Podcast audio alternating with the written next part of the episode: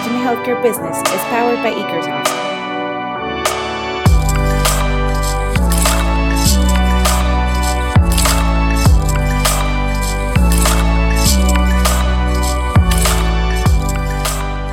Bienvenidos a este podcast impulsado por Ikersoft. En Ikersoft nos dedicamos a crear software para la industria de la salud y tecnología de punta, también para hospitales y clínicas y médicos.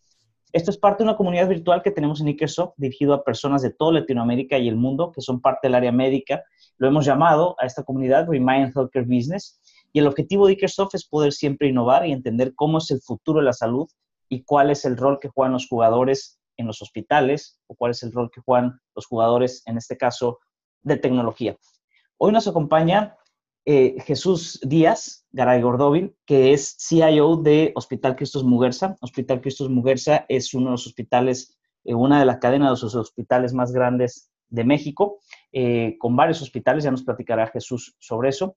y bueno, Jesús tiene gran experiencia dentro de Cristos Muguerza, tiene una gran trayectoria ahí y Cristos Muguerza se ha posicionado en el, empezó posicionándose en el norte del país, en México, como uno de los hospitales referentes. También está Adrián Piña, que es co-CEO de Ikersoft. Yo soy José Miguel Sainz, director de marketing en Ikersoft y seré su host hoy para conocer más a profundidad sobre eh, la trayectoria de Jesús y cuál es el rol de un CIO en un hospital. Bienvenidos a ambos, bienvenidos eh, Adrián, bienvenido Jesús. Hola, gracias por la invitación, un placer estar con ustedes. Gracias Jesús. Hola Adrián, gracias, gracias por estar también aquí, gracias por aceptar la invitación. Eh, sé que nunca es fácil, eh, más eh, en un rol de CIO, posiblemente es una persona dentro de un hospital más ocupada que el propio director general. ¿Es así? Sin duda. ¿Qué piensas? duda, sin duda. Demasiado. ¿Por qué? Porque, es más ocupada. Yo, tengo esa duda, ¿eh? Porque, eh, decíamos, eh, es posible que, el mismo Jesús se le complique estar charlando con nosotros hoy, porque eh, hemos, hemos platicado con muchos CEOs de hospitales y tal vez su agenda es un poco más holgada, pero sé que la tuya es súper compleja. ¿A qué se debe?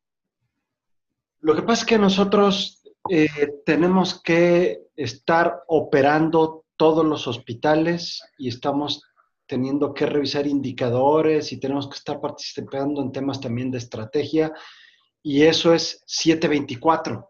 Entonces, estamos en demasiados lugares viendo demasiadas cosas simultáneamente. Eso es lo que nos hace, no, no personas, no, no las personas más importantes, pero sí personas que, que, que dedican muchísimo tiempo al negocio, tal cual. ¿eh?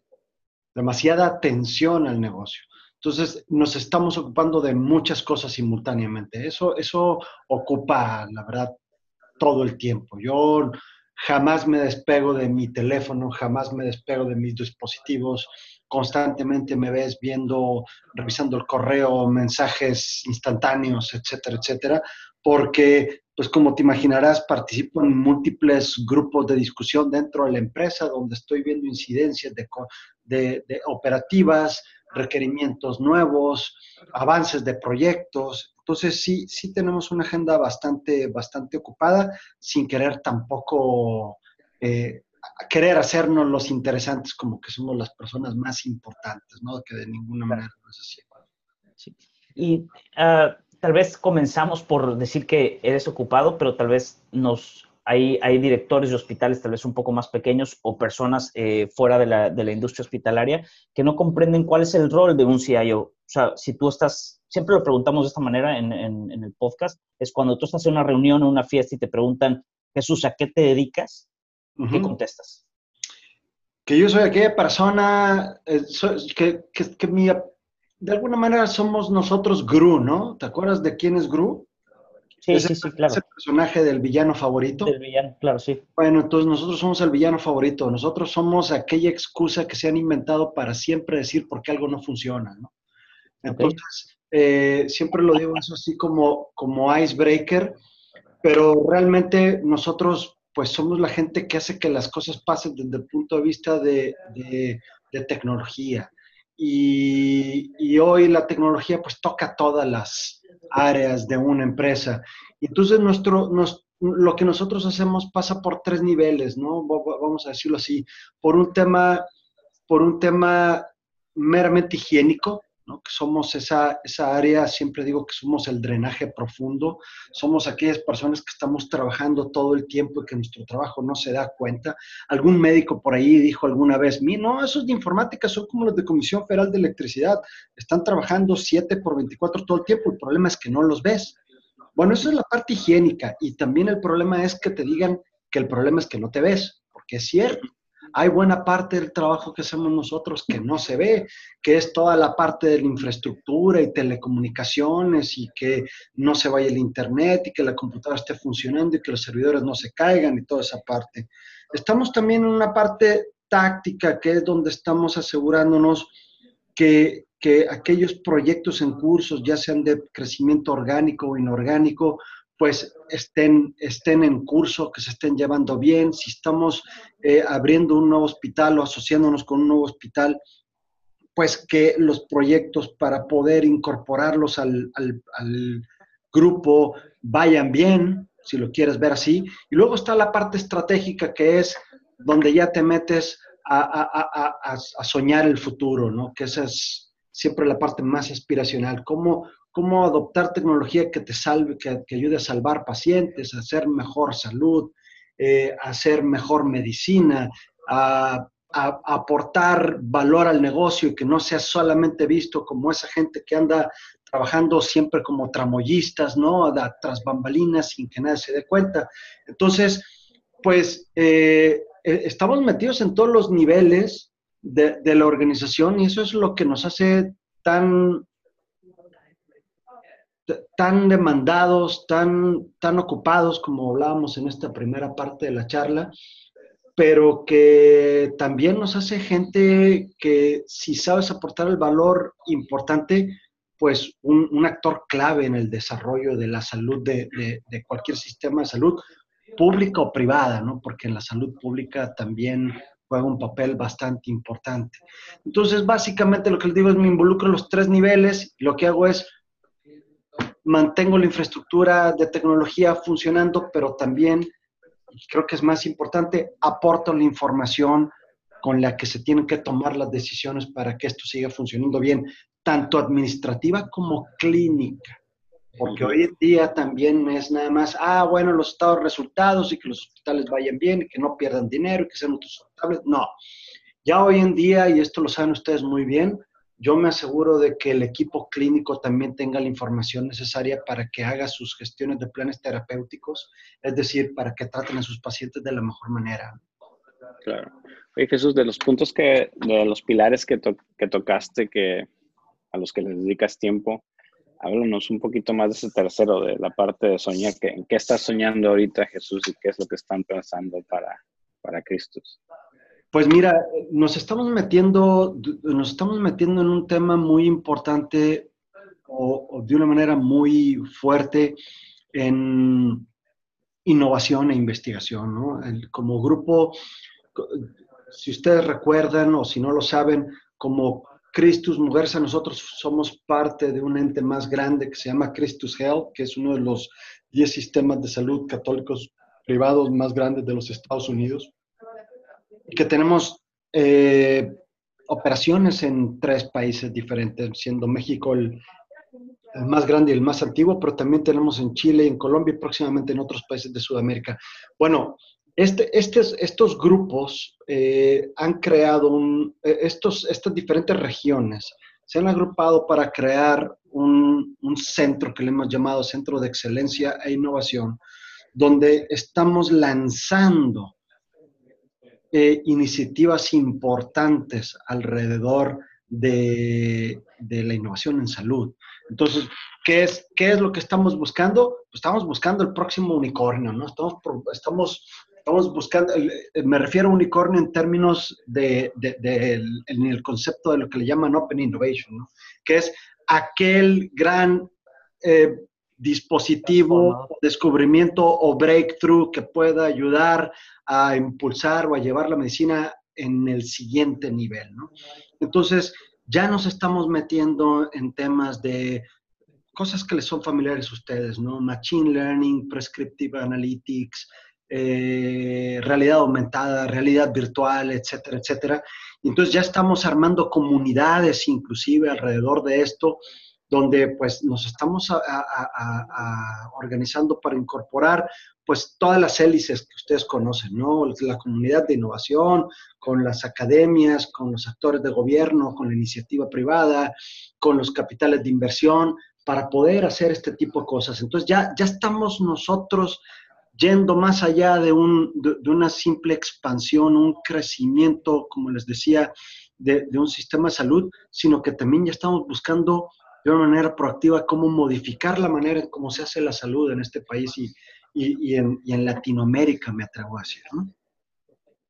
Bien. Eso está súper interesante porque yo creo que me gustaría que dieras más contexto de esto, por favor, porque la verdad es que muy pocas de las pláticas que yo tengo que me ha tocado tener, cuando menos, los hospitales están haciendo, poniendo tanto foco en innovación, como, como conoces bien de, la región, la mayoría de los hospitales sufren con esa primera con esa primer columna que, que, describiste de mantener la operación.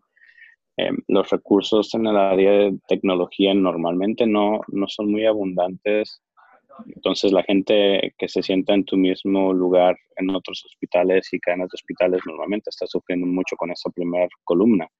Sí. Llegar a la parte de innovación, tienes que tener el resto de las cosas obviamente más o menos organizadas para poderle llegar a ese tercero y dedicarle tiempo y recursos. ¿Cómo, cómo lo están logrando? Pues yo, pues yo, creo que como tú lo dijiste, no es más o menos organizadas, porque uno nunca termina de poder eh, eh, tener la casa completamente en orden, ¿no? Hablábamos, eh, los, los, sistemas de salud son, son muy complejos. Yo siempre cito y, lo tengo como mantra y cada que tengo oportunidad repito aquella máxima de Peter Drucker que decía que los hospitales son las organizaciones más complejas jamás creadas por el hombre. Eh, porque demasiadas cosas pasan. Entonces, decir que tienes todo resuelto o más o menos resuelto dentro de un ambiente hospitalario, pues es una mentira gigantesca. Cualquier persona que te diga que lo tiene todo resuelto está mintiendo de una manera brutal, ¿no? Entonces, lo que sí puedes tener es tener un caos controlado, ¿no? de alguna manera. O sea, y tener identificar las variables para poder jugar con ellas, pero nunca las tienes completamente controladas, porque aparte eh, existen los enfermos, no las enfermedades, ¿no? O sea, no todas las enfermedades ni todos los tratamientos responden exactamente igual con todos los pacientes. Entonces siempre hay una variable de incertidumbre que tienes que aprender a manejar con ella y siempre pasan nuevas cosas. Mi director de operaciones o mi director de operaciones en el grupo se reirían de mí, o si, de mí si digo, pues yo ya me, me, dedico a andar soñando y andar construyendo castillos en el aire porque ya no tengo problemas en mis hospitales. Pues eso no es cierto, ¿no?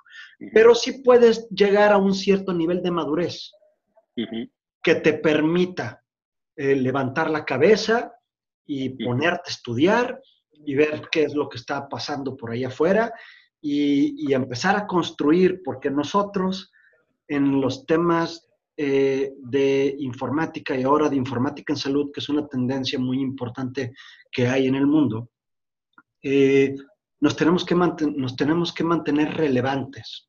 O sea, yo siempre, eh, uno de los mantras que también le digo a mi equipo de, de trabajo es, stay relevant, ¿no? Mantente relevante. Si no te mantienes relevante, somos los candidatos naturales a desaparecer de las organizaciones. Si no sienten que estamos aportando valor, nos van, nos van a sacar de aquí. Entonces, tienes que estar con, constantemente alineado con el negocio y tienes que entender muy bien el negocio, tienes que metamorfosearte. Tú tienes que, en este caso que estamos nosotros en un tema de salud, tienes que aprender a hablar como ellos, ¿no? O sea, ahora sí que ese tema de el que, el que entre lobos anda aullar se enseña, para nosotros es una obligación. Nosotros debemos de poder sentarnos con un médico y entender, si no bien toda esa jerigonza que ustedes la conocen muy bien, cuando menos tienes que aprenderla muy bien. Entonces, sintetizando lo que, lo, lo, que me decías, no, no es fácil, requiere un cierto nivel de madurez el poder tener, cuando menos, los temas mínimos cubiertos para poder voltear y ver ese tercer estrato el que hablábamos de es, oye, ¿cómo, cómo transformo la manera en que se entrega la medicina? ¿no? ¿Cómo me vuelco hacia temas de patient experience? ¿Cómo me vuelco hacia temas de medicina prescriptiva y medicina personalizada? ¿no? Y en temas ya más clínico-administrativos, ¿cómo empiezo a moverme de un modelo que es meramente,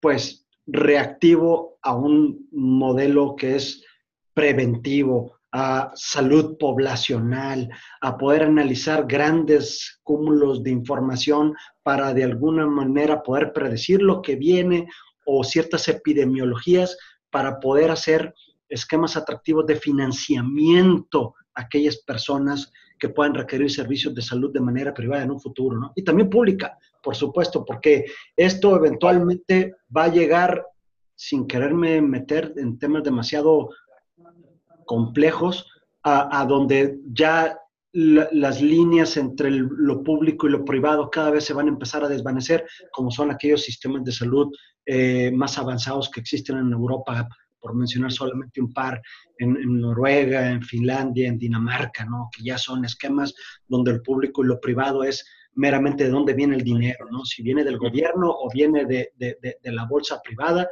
pero al final del día los, los hospitales reciben de los dos, de todos los lados, ¿no?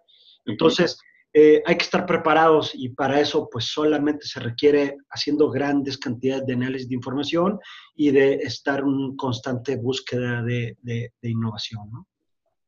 Oye Jesús, en este tema eh, quiero hacerte una, eh, quiero seguir sobre este tema de, innovación y cómo lo hacen y demás con una pregunta, pero antes de esa pregunta quisiera también que me ayudaras a contestar brevemente y dar un poco de contexto a las personas que nos escuchan sobre Cristos Muguerza. O sea, por ejemplo, yo estoy en la oficina de Buenos Aires de Ikersoft y en Buenos Aires tal vez alguien eh, eh, que nos está escuchando no conoce sobre Cristos Muguerza. ¿Qué tan grande es Cristos Muguerza? Eh, esta, esta, respuesta me va a ayudar a continuar con, con, con, mi pregunta sobre este tema de innovación y demás, pero primero quiero poner en contexto a la gente para, para saber qué tan grande es, es, el grupo. Nos explicabas que parte de un grupo de Estados Unidos, pero, pero ¿qué tan grande es? Con, gusto, José. Cristus Mujerza es un sistema de salud privado, eh, católico, con base principalmente en Monterrey.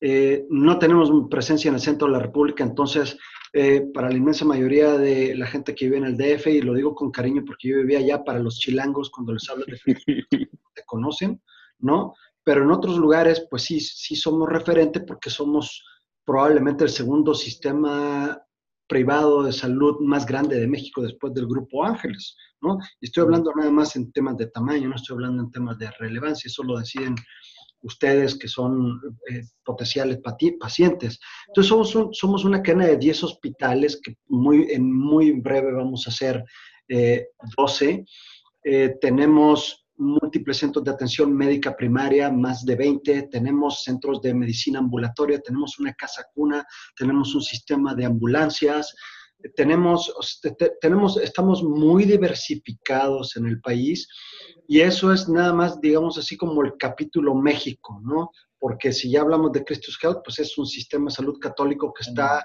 desplegado por al menos 10 estados en los Estados Unidos y que además ha sido el único que proactivamente se ha ha, tomado la iniciativa de salir de los Estados Unidos y que tiene operaciones en México, que somos nosotros. Nosotros somos, vamos a decir, así las operaciones o Mexican Operations de Christus Health, pero también tenemos en Colombia y también tenemos en Chile. Entonces, somos un sistema de, de, de salud importante, facturamos alrededor de de 300 millones de dólares anuales aquí, aquí en México.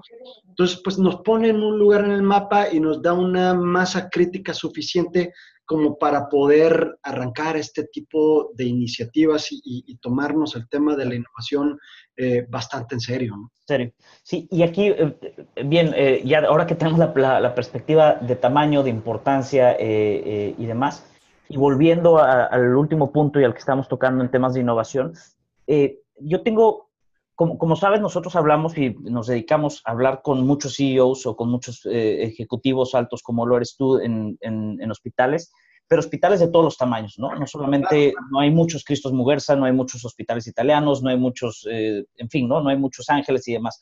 Entonces, hay, hay personas que, o, dueños de hospitales o CEOs de hospitales que son más pequeños, ¿no? Sin embargo, hay un común denominador que, que yo percibo, personalmente percibo en este tema de innovaciones. Ambos, sin importar el tamaño, se enfrentan a una decisión de qué proyectos debo hacer in-house y qué proyectos debo apoyarme con empresas externas. Que básicamente desarrollar internamente desde un modelo de innovación tecnológico o comprar un modelo de, o, comprar un, tema eh, de, software o simplemente ayudarse para, eh, de un outsourcing en, temas de innovación. ¿Cómo, ¿Cómo poner a balanza qué es mejor? Porque creo que también nuevamente se enfrentan, hospitales pequeños se enfrentan a lo mismo, ¿no? Y, y peor para ellos porque pueden perder mucho tiempo.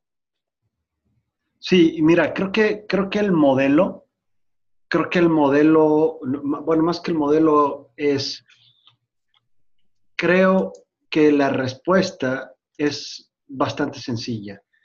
Es, es tu core business, desarrollalo in-house. Y esto que te estoy diciendo es, es, es, un, es como una respuesta genérica, ¿no? Para cualquier, no solamente aplica para innovación, aplica prácticamente para cualquier cosa es lo que vas a hacer es tu core, o sea, es decir, vas a hacer salud, tu primera opción siempre debe ser desarrollarlo con recursos propios. Está en la periferia, o sea, tú eres, tú te dedicas a hacer innovación, eres una farmacéutica, ¿no? O eres un centro de investigación que produce nuevos protocolos de atención clínica. Eh, pues si es, la respuesta es sí, entonces hazlos tú. Pero si no, apóyate de instancias afuera. Yo, por ejemplo, no desarrollo software internamente. Entonces yo eso pido ayuda. Es más, ni siquiera pido ayuda para desarrollar. Usualmente busco algo que ya esté hecho y busco cómo hacerlo a mi medida. En este tema es exactamente lo mismo. Nosotros queremos hacer innovación y aquello que es estrictamente clínico lo mantenemos dentro, lo demás lo traemos de fuera. ¿A qué me refiero con esto? los modelos de Open Innovation que ya existen en el mundo. Acércate a gente o a grupos que estén haciendo Open Innovation y que te ayuden a adoptar esos modelos internamente. Pero tú no empiezas a desarrollar tus propios modelos de innovación. No, te, no me dedico a eso, yo hago salud.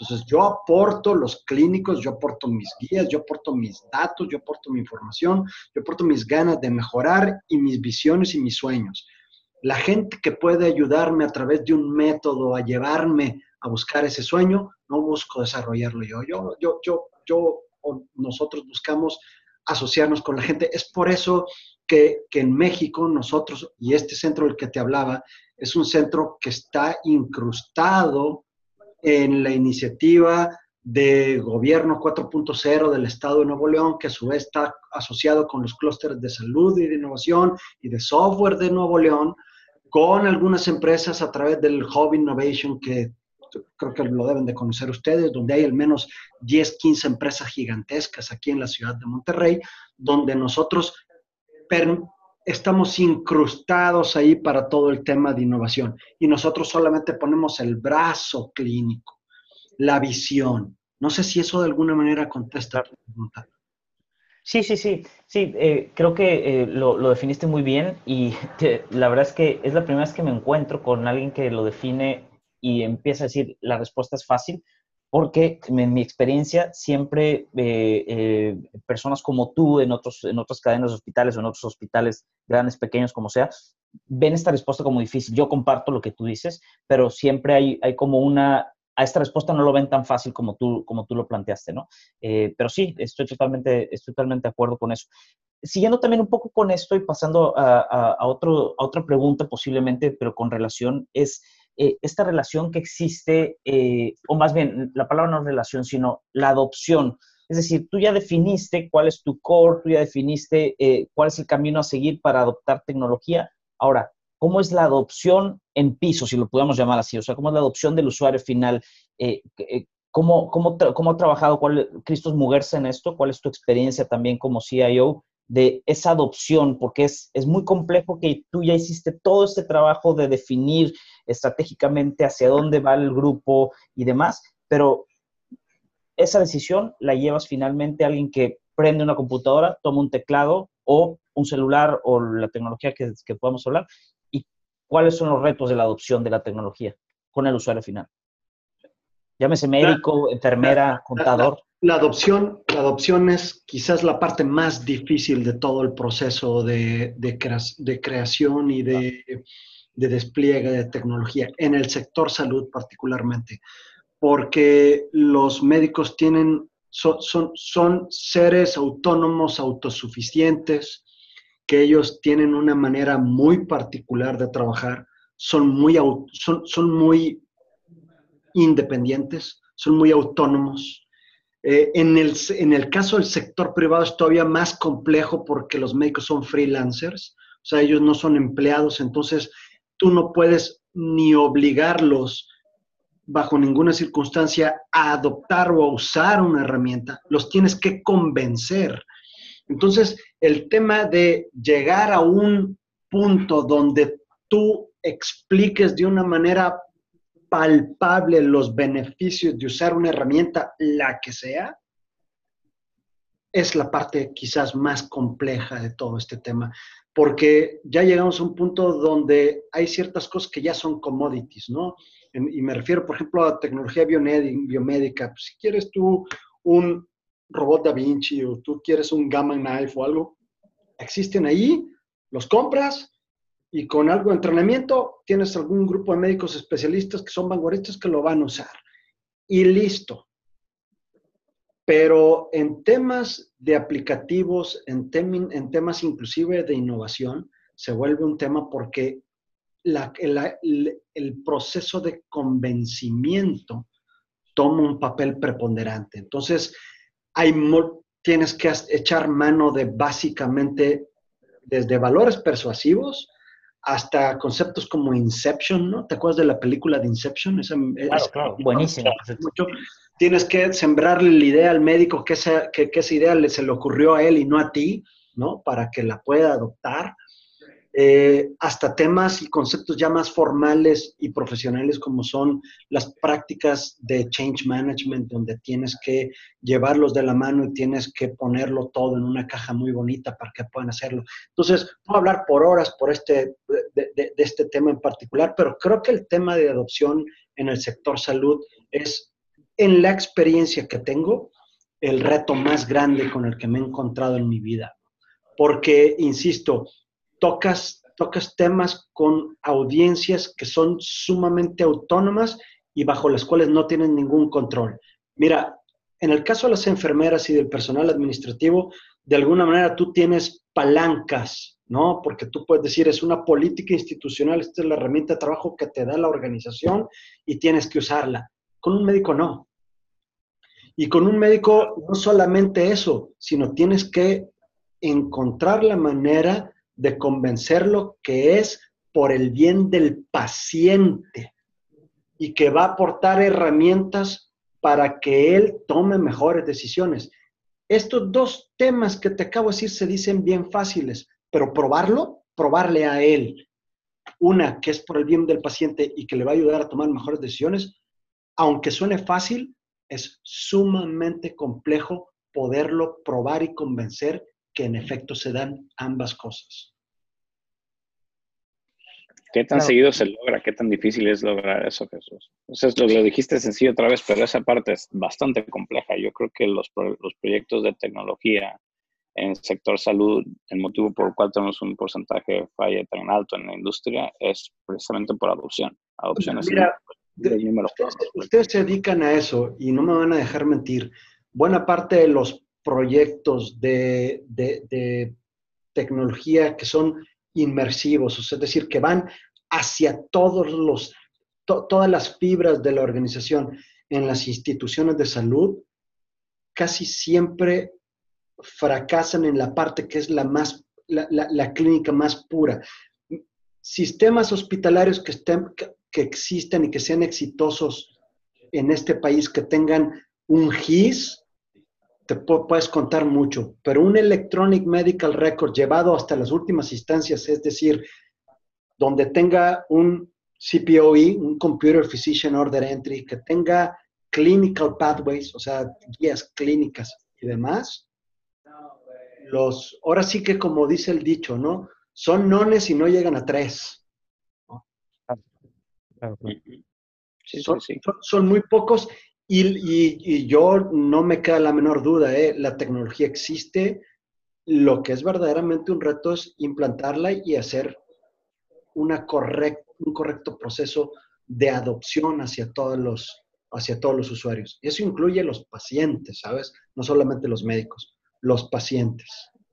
Y en tu rol, eh, siguiendo sobre este tema que me parece que yo también comparto contigo, que es súper interesante y veo que también te, te, interesa y, y, es el reto principal, eh, ¿qué, es, ¿qué es más difícil? Puede sonar tonta la pregunta, pero a ver si, si, si puedo em, eh, explicarme de, de, la siguiente manera. ¿Qué es más difícil? ¿Convencer al usuario final o convencer al, al sponsor eh, principal, llámese CEO, de la herramienta tecnológica? Es decir, el CEO siempre está convencido que necesitamos tecnología, pero lo dice muchas veces, esa es, mi experiencia, lo dice con, porque lo escucha, porque piensa que es así, pero no sponsorea el proyecto como debería ser. Me explico porque es hasta el del CEO proviene, como decías, tal vez puede ser un, en, el tema administrativo, puede ser una política de la empresa, pero si el CEO realmente no vive, no entiende en, a profundidad el cambio al que se va a enfrentar su hospital en, al adquirir un software o al adquirir un EMR, eh, EHR eh, e o lo que sea, ¿correcto? Ese, ese cambio, muchas veces él dice, sí, hay que, hay que ver en todo este mundo de opciones, hay que ver eh, de tecnología, hay que ver lo que más se acomoda a nosotros o en mi proyecto. Pero finalmente nos ha pasado también a nosotros, y seguramente tú lo, tú lo has vivido, que hay hay una, una falta de patrocinio, de sponsor de la alta dirección. ¿Qué es más difícil? ¿Convencer a la alta dirección o adoptarlo en el usuario final? Definitivamente eh, adoptarlo en el usuario final. Eh, ahora, eso, ojo, eh, el convencer a los sponsors o a los CEOs, o en este caso los CMOs, ¿no? Chief Medical Officers, no es que sea fácil, ¿sí? O sea, es una tarea difícil porque también depende de qué tan visionario y de qué tan eh, aspiracional sea para ellos estar incursionando en estos terrenos que son tan fangosos. Entonces, si tú tienes una, un, equipo de liderazgo progresista, si tú tienes un equipo de liderazgo eh, con apertura, se vuelve sumamente fácil y, en el tema de salud se vuelve muy complejo por las razones que te acabo de decir, pero además te voy a dar un dato que, es contundente y eso explica por qué también no, no, hay, no hay tantos casos exitosos de los que podemos hablar. La penetración de las tecnologías de información por industria, la industria que tiene el índice más pobre de adopción de tecnología es la industria de la salud, con mucho, con mucho. O sea, si, si nos comparamos, por ejemplo, con la financiera, ¿no? Que, por ejemplo, ahora todo el tema de health tech que aspiramos eh, a, que eventualmente se vuelva a un fintech, pues son las antípodas. O sea, el fintech es la, es, es, es, es la práctica más avanzada y más común más, que tiene más reach con la comunidad y HealthTech está totalmente incipiente. Entonces, ya de por sí, por naturaleza, es difícil que proyectos de tecnología sean exitosos dentro de un sector como el de salud. Entonces, ya de ahí, históricamente, aunque no lo quieras, ya traes una carga muy importante. Entonces, se vuelve muy difícil, pero una vez que tienes el sponsorship adecuado y tienes una persona donde tiene, donde tú puedes llegar a sembrarles cuando menos la curiosidad, que yo creo que esa es una, muy, una palabra muy importante y no hemos hablado de ella, ¿no? Eh, tanto, tan, tan importante que es en, la innovación. Si tú tienes un, un, equipo de liderazgo curioso, inquieto y, con, y, con, y receptivo, y, volvemos al tema de Inception, porque esto también es un hogar de vanidades, ¿no? ¿Qué tan hábil eres tú para poder hacer que una idea sea compartida y adoptada y replicada en resonancia hacia el resto, es muy importante. Entonces, vamos a decirlo, también tiene su arte poder llegar a esos sponsors de la manera correcta. Y yo ahí me voy a detener en un punto y lo voy a decir tal cual. La única manera en la cual puedes lograr razonar, aún con aquellos médicos más soñadores y que te apoyen, es que aprendas a hablar su lenguaje. Si yo llego hablando de cajas negras, si yo llego hablando de protocolos y PBX, si yo llego hablando de cosas que a nosotros los técnicos nos encantan, nunca vas a hacer resonancia. No, no creas la conexión. No creas la conexión. Por eso, por eso el tema de business alignment es tan importante. Por eso el tema de informática médica cobra cada vez mayor relevancia. Yo necesito médicos que puedan hablar ese lenguaje o al revés. Necesito técnicos que aprendamos, yo incluido porque yo no soy médico, yo soy, yo soy eh, completamente tecnólogo, pero a través de los años me, me, ha enseñado a aullar un poco, ¿sabes? Entonces, puedo ya hablar con, cierta fluidez ese lenguaje para poder transmitir adecuadamente la idea. Y si al lado encuentras a un médico que entienda de una manera importante los temas de tecnología, pues tienen la fórmula ganadora, ¿no? Por ejemplo, nosotros en el grupo tenemos, somos uno de los muy pocos grupos en México que tiene un Chief Medical Information Officer, que en nuestro caso eh, es, un, es un cardiólogo. O sea, no él, no él es un computólogo, no, él es un cardiólogo que la vida lo ha llevado por caminos donde se ha involucrado demasiado en temas de tecnología y entonces ahora él te puede hablar de esos temas. Y si lo complementas conmigo, que yo soy un pues, computólogo, un tecnólogo, que me, me, he enseñado a hablar en términos eh, eh, inteligibles para ellos, ¿no? Eh, pues es, es, es, parte de ese, de, de ese equipo ganador que puede llegar con los sponsors y tener todo el empuje que se requiere. Bien, bien, bien. Oye, Jesús, hablando eh, y, y, yendo ya hacia el final de, de, la charla, creo que no hemos tocado mucho al paciente. Eh, ¿Cuál es el futuro del hospital? ¿Cuál es el, futuro de, del hospital y su relación hospital-paciente o médico-paciente, si lo quieres eh, resumir así? ¿O cuál es el futuro que está visualizando Jesús Muguerza o el futuro que visualiza Jesús como tecnólogo? Otra vez la respuesta es sencilla. Todo tiene que ser eh, centrado en el paciente. Todo es patient-centric. Si no, si no implementas una tecnología o cualquier solución pensando en el paciente como usuario final, nada, nada cobra sentido, ¿no? En, nuestro caso, nosotros, no, nosotros le llamamos, es donde nuestra misión cobra sentido. Nuestra misión es extender el ministerio sanador de Jesucristo y eso solamente se da en el paciente. Entonces, si nosotros nada de lo que hacemos nos lleva hacia extender ese ministerio sanador, no tiene ningún sentido. Entonces, el paciente está en el centro, todo tiene que estar pensado en el paciente. Ahora, las tecnologías en salud empiezan de adentro hacia afuera. ¿sí? Primero tienes que eficientar tus procesos, tienes que asegurarte que son procesos seguros, que el paciente no lo pones en riesgo y luego ya al último piensas en mejorar la experiencia del paciente. De nada sirve que el paciente llegue y tenga un kiosco y tenga una, un, una tableta, con, ya sabes, ¿no? Con bedside services a un lado, pero cuando en tu proceso de farmacia no tienes un proceso de medicación segura.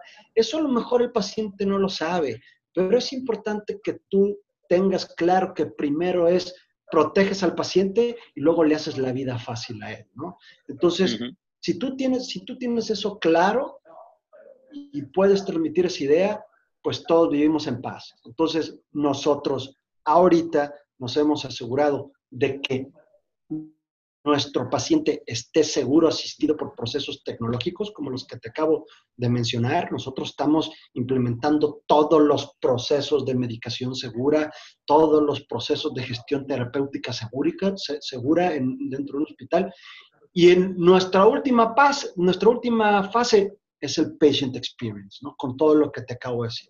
Ya al último es eh, y, hay que educar al paciente es cómo él va a ver o vivir la tecnología dentro de un hospital. Pero eso, aunque es muy importante, en este caso particular, llega hasta el último. No sé si no sé si soy claro con ese concepto.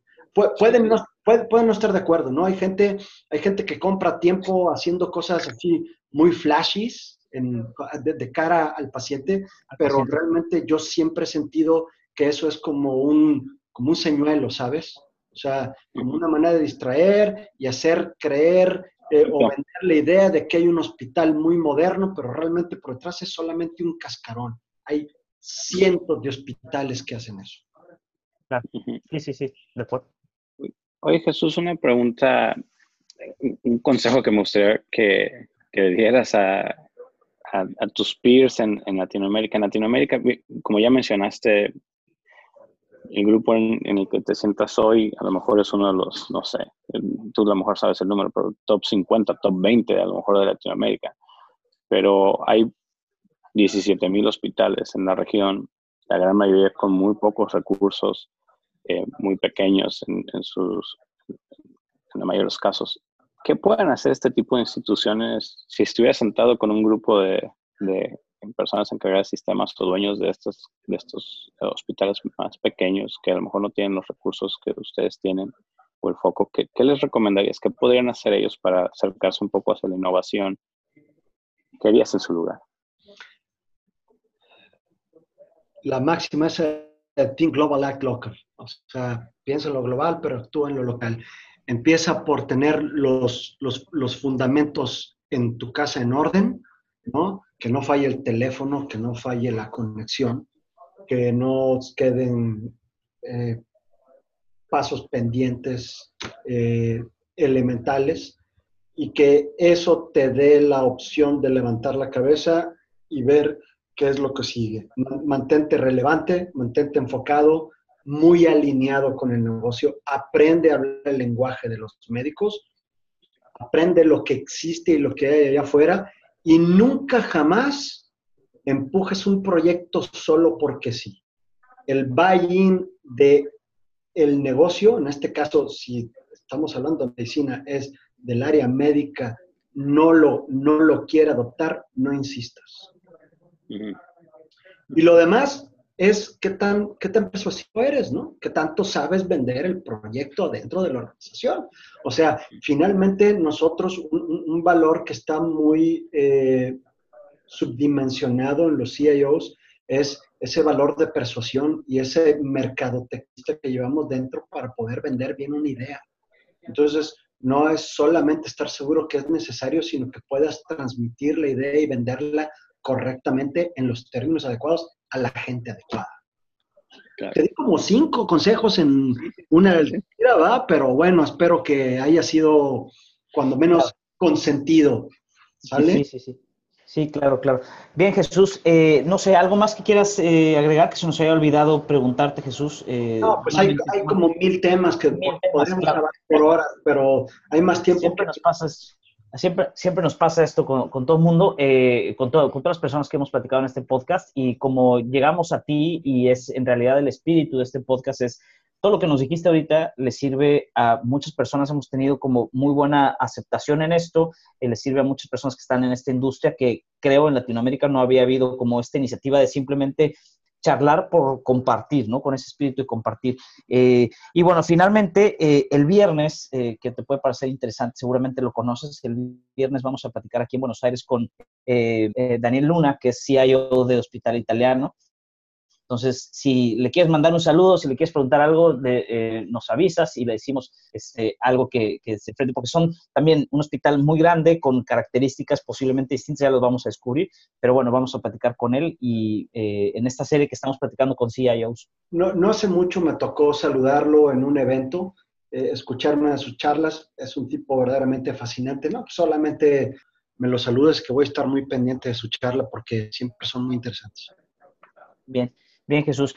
Pues muchas gracias. Eh, yo quiero felicitarte. Ojalá hayas disfrutado eh, platicar con nosotros. Quiero felicitarte por el trabajo. Nosotros conocemos el trabajo que has hecho en Cristos Muguerza, conocemos el trabajo que ha hecho Cristos Muguerza como grupo. Eh, en cierta manera, los que somos mexicanos y de los que hemos vivido en el norte de México, es, como dijiste en el principio, es uno de los hospitales de referencia. y bueno, sé que siempre hay como la gente personal con la que yo he platicado que ha estado en el hospital como paciente, siempre hay como una buena eh, impresión. Entonces, eso quiere decir que al final de cuentas el que habla es el paciente, como decía Centric Patient. Eh, entonces, eh, han hecho muy buen trabajo y nuevamente gracias por estar aquí y haber charlado con nosotros y aceptar la plática. No, no, no, yo también quiero felicitarlos por esa extraordinaria charla, fue muy amena y, me encanta el enfoque que le ponen, ¿eh? o sea, verdaderamente se nota que es por amor al arte y por amor al sector este que nos apasiona a todos y pues quiero seguirlos encomiando para que sigan con esta iniciativa. En lo que yo pueda ayudar en un futuro, cuenten conmigo. Muchas gracias, Jesús. Un placer. Muchas gracias por escucharnos. Les recordamos a todos que si les gusta este podcast, les gusta la manera en que compartimos en la industria de la tecnología y la salud, por favor, eh, no olviden recomendarnos en sus redes sociales, denos like en todos, donde, en todos lugares donde, donde puedan y nos vemos hasta la próxima, el próximo episodio con Daniel Luna de Hospital Italiano en Buenos Aires. Hasta la próxima. Gracias.